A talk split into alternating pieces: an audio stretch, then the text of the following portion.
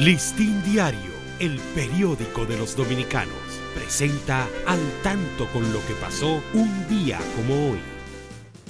13 de mayo de 1917, la Virgen de Fátima se apareció por primera vez 1981, el pontificado de Juan Pablo II fue víctima, resultando gravemente herido por las balas disparadas por el terrorista turco Ali Akka.